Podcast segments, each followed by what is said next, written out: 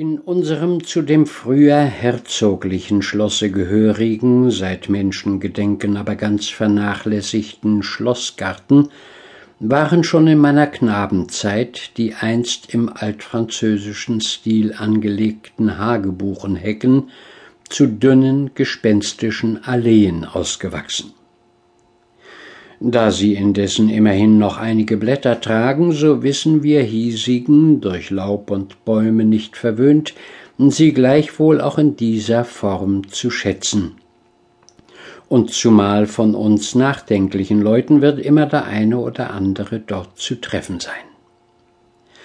Wir pflegen dann unter dem dürftigen Schatten nach dem sogenannten Berg zu wandeln, einer kleinen Anhöhe in der nordwestlichen Ecke des Gartens oberhalb des ausgetrockneten Bettes eines Fischteiches, von wo aus der weitesten Aussicht nichts im Wege steht.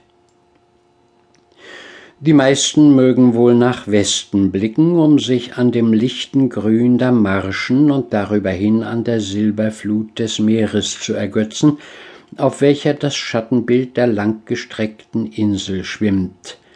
Meine Augen wenden unwillkürlich sich nach Norden, wo kaum eine Meile fern der graue spitze Kirchturm aus dem höher gelegenen, aber öden Küstenlande aufsteigt, denn dort liegt eine von den Städten meiner Jugend. Der Pastorssohn aus jenem Dorfe besuchte mit mir die Gelehrtenschule meiner Vaterstadt, und unzählige Male sind wir am Sonnabendnachmittage zusammen da hinausgewandert, um dann am Sonntagabend oder montags früh zu unserem Nepos oder später zu unserem Cicero nach der Stadt zurückzukehren. Es war damals auf der Mitte des Weges noch ein gut Stück ungebrochener Heide übrig, wie sie sich einst nach der einen Seite bis fast zur Stadt, nach der anderen ebenso gegen das Dorf erstreckt hatte.